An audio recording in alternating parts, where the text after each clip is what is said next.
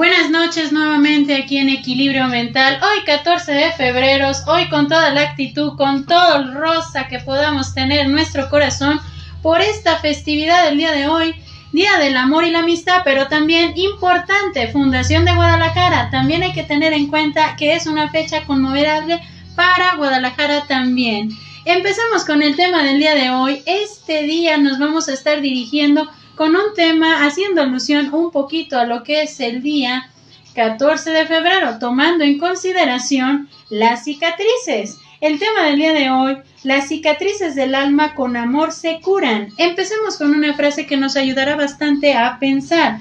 La vida es como un rompecabezas. Cada pieza tiene una razón y un lugar y un porqué. No insistas en colocar piezas donde no caben. Empecemos el día de hoy esta semana vamos a empezar con la revisión de un libro muy interesante de esta autora que nos ayudará bastante a pensar. El libro se llama Destellos. La autora es Ana María Rabetti. Empecemos con estas pequeñas ideas sobre el libro. Cada despedida de alguien muy querido nos deja una cicatriz en el alma, pero el amor lo cura. Muchos detalles a veces molestos son pequeñas cicatrices que se nos van abriendo y el amor, y solo él, las va cerrando.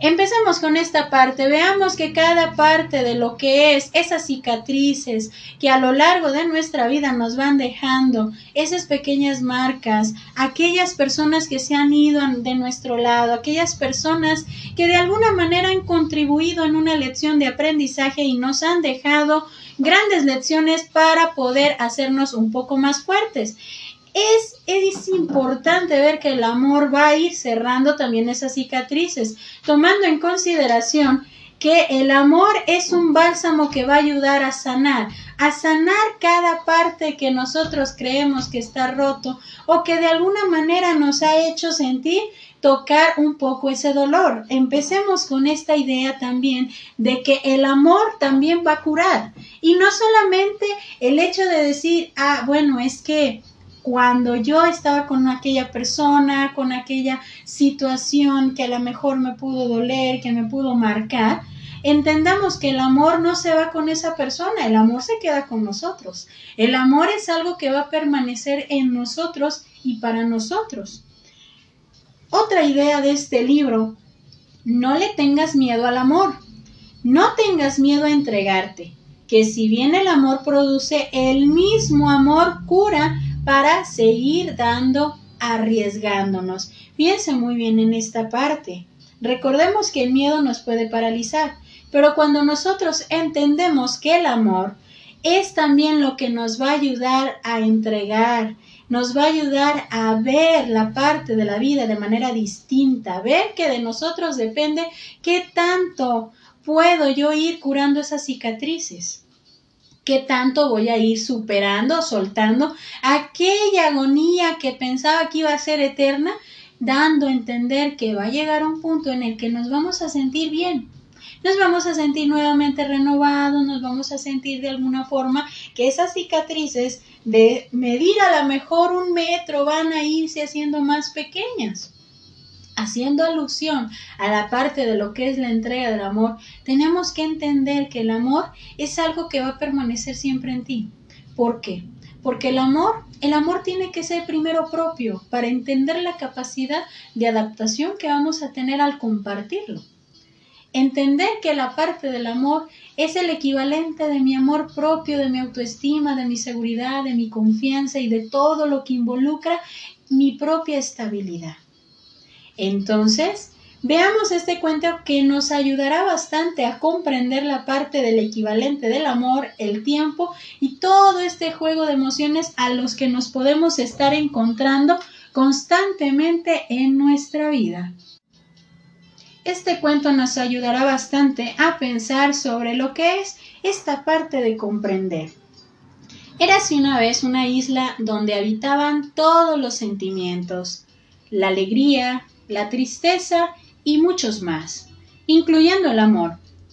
Todos los sentimientos estaban allí. A pesar de los roces naturales de la convivencia, la vida era sumamente tranquila.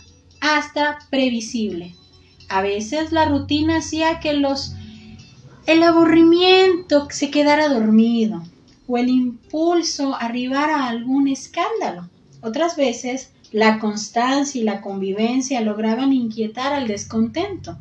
Un día, inesperadamente para todos los habitantes de la isla, el conocimiento convocó a una reunión. Cuando por fin la distracción se dio por enterada, la pereza llegó al lugar del encuentro y todos estuvieron presentes. Entonces, el conocimiento dijo, Tengo una mala noticia para darles. La isla se hunde. Todas las emociones que vivían en esa isla dijeron, No. ¿Cómo puede ser? Si nosotros vivimos aquí desde siempre. Pero el conocimiento repitió, La isla se hunde. Pero no puede ser. Quizás estás equivocado. El conocimiento nunca se equivoca, dijo la conciencia, dándose cuenta de la verdad. Si él dice que se hunde, debe ser porque se hunde. Pero, ¿qué vamos a hacer ahora? preguntaron los demás. Entonces el conocimiento contestó, por supuesto, cada uno puede hacer lo que quiera, pero yo les sugiero que busquen la manera de abandonar la isla. Construyan un barco, un bote, una balsa, algo que les permita irse porque el tiempo que permanezcan esta isla va a desaparecer. ¿No podrías ayudarnos? preguntaron todos, porque confiaban en su capacidad. No, dijo el conocimiento. La previsión y yo hemos construido un avión y en cuanto termine de decirles esto, volaremos hacia la isla más cercana. Las emociones dijeron, no, pero no. ¿Qué será de nosotros? Dicho esto, el conocimiento se subió al avión con su socia y llevando de polizón al miedo, que no es sonso, y ya se había escondido en el motor, dejaron la isla. Todas las emociones, en efecto, se dedicaron a construir un bote, un barco, un velero, todas, salvo el amor.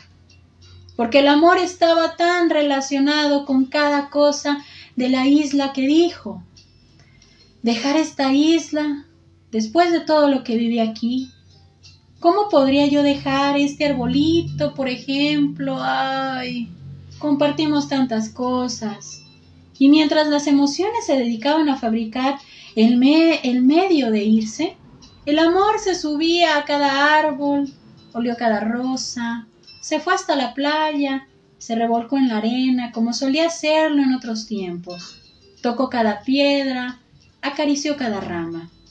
Al llegar a la playa, exactamente al lugar donde él solía tomar el sol, su lugar favorito, quiso pensar esa ingenuidad que tiene el amor. Quizá la isla no se hunda o se hunda un ratito y después resurja, ¿por qué no? Y se quedó días y días midiendo la altura de la marca para revisar si el proceso del hundimiento no era reversible. Pero la isla se hundía cada vez más.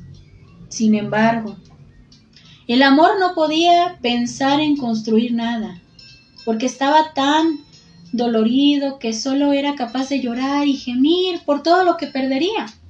Se le ocurrió entonces que la isla era muy grande y aun cuando se hundiera un poco, él siempre podía refugiarse en la zona más alta.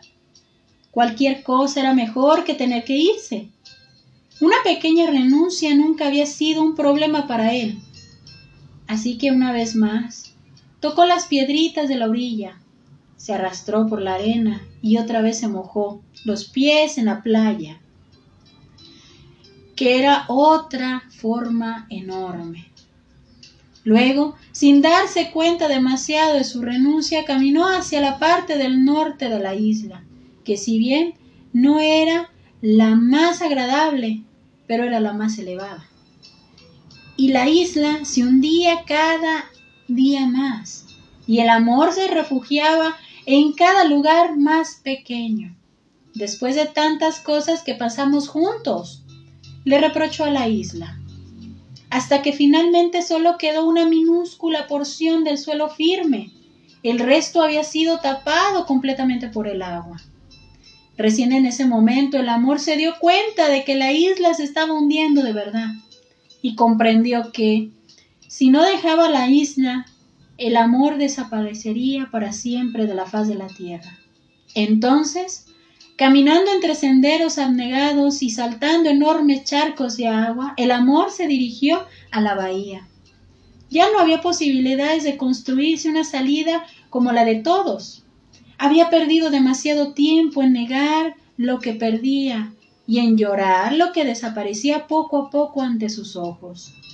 Desde ahí podía ver pasar a sus compañeros en embarcaciones. Tenía la esperanza de explicar su situación y que de alguna de ellas comprendiera y lo llevara. Buscando con los ojos en el mar, vio venir al barco de la riqueza y le hizo señas. Se acercó la riqueza, ¿qué pasaba? En un lugar, en un lujoso yate y el amor le dijo, riqueza, llévame contigo. Yo sufrí tanto la desaparición de la isla que no tuve tiempo de amarme, de armarme un barco. La riqueza contestó, no puedo. Hay mucho oro y plata en mi barco, no tengo espacio para ti, lo siento. Y siguió su camino sin mirar atrás. Le pidió ayuda a la vanidad, a la que vio venir en un barco hermoso lleno de adornos, mármoles, florecitas de todos los colores y también venía pasando. Vanidad, por favor, ayúdame. Y la vanidad le respondió, imposible, amor. Es que tienes un aspecto, estás tan desagradable, tan sucio y tan desaliñado. Perdón, pero preferiría mi barco y se fue. Pasó la soberbia, que le pidió ayuda, contestó, Quítate de mi camino o te paso por encima. ¿Cómo pudo el amor? Se acercó al yate del orgullo y una vez más solicitando ayuda, la respuesta fue una mirada despectiva. Una ola casi la. Entonces, el amor pidió ayuda a la tristeza. ¿Me dejas ir contigo? La tristeza le dijo, ay amor, tú sabes que estoy tan triste que cuando Estoy así, prefiero estar sola. Pasó la alegría y estaba tan contenta que ni siquiera oyó al amor llamarla.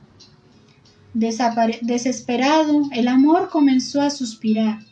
Con lágrimas en sus ojos, se sentó en un pedacito de la isla que quedaba al esperar del final. De pronto, el amor sintió que alguien le chistaba. Era un desconocido, un viejito que le hacía señas desde un bote a remos. El amor se sorprendió. ¿Es a mí? Preguntó, llevándose en una mano al pecho. Sí, sí, dijo el viejito, es a ti. Ven, sube a mi bote, rema conmigo, yo te salvo. El amor lo miró y le quiso explicar.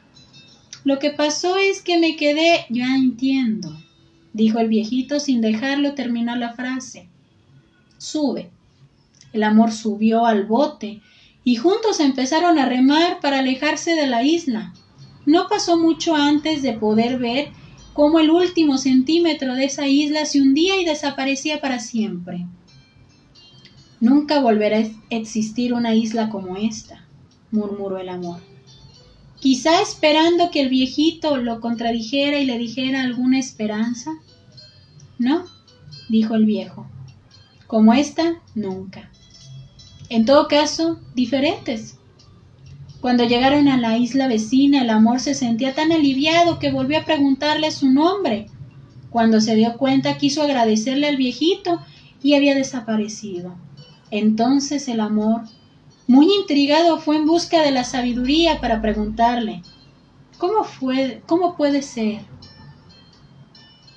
Yo no lo conozco y él me salvó.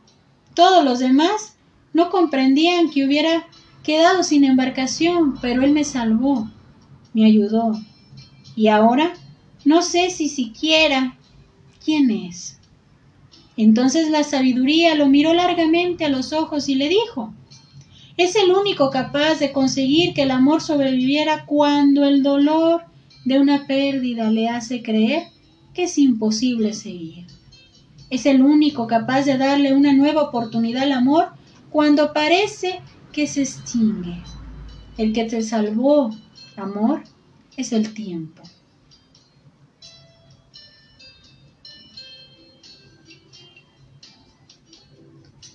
Maravilloso cuento de Jorge Bucay, de este libro maravilloso. Todo no terminó. Silvia Salinas y Jorge Bucay son los autores y escritora de este libro, donde viene este fragmento de este cuento, explicado de la manera en cómo podemos seguir sanando también esas cicatrices. El amor y el tiempo son equivalentes del valor por lo que no todos tienen la capacidad de adaptación o de entrega en su totalidad, por los distintos miedos a los que se pueden enfrentar en el trayecto de la formación de la relación de pareja, por lo cuales quienes tienen la dicha de compartir el amor, el amor propio, son afortunados de saber que el complemento del amor es la aceptación, la ayuda constante a ser quienes somos, con todo lo que cada uno somos, con lo bueno y con los obstáculos, con toda esa alegría de ser amado y amar con la misma intensidad con la que nos podemos amar primero a nosotros mismos. Me despido con esta frase porque el día de hoy este cuento nos tiene que dejar bastante aprendizaje para meditar.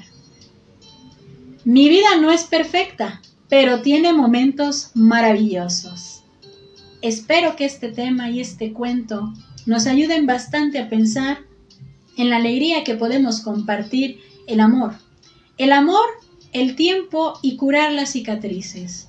Yo soy Evangelina Ábalos, esto es Equilibrio Mental y espero que esta noche estemos llenos de ese amor propio para poder sanar esas cicatrices y vernos al frente del espejo y amar lo que tenemos en ese reflejo. Que tengan bonita noche para todos.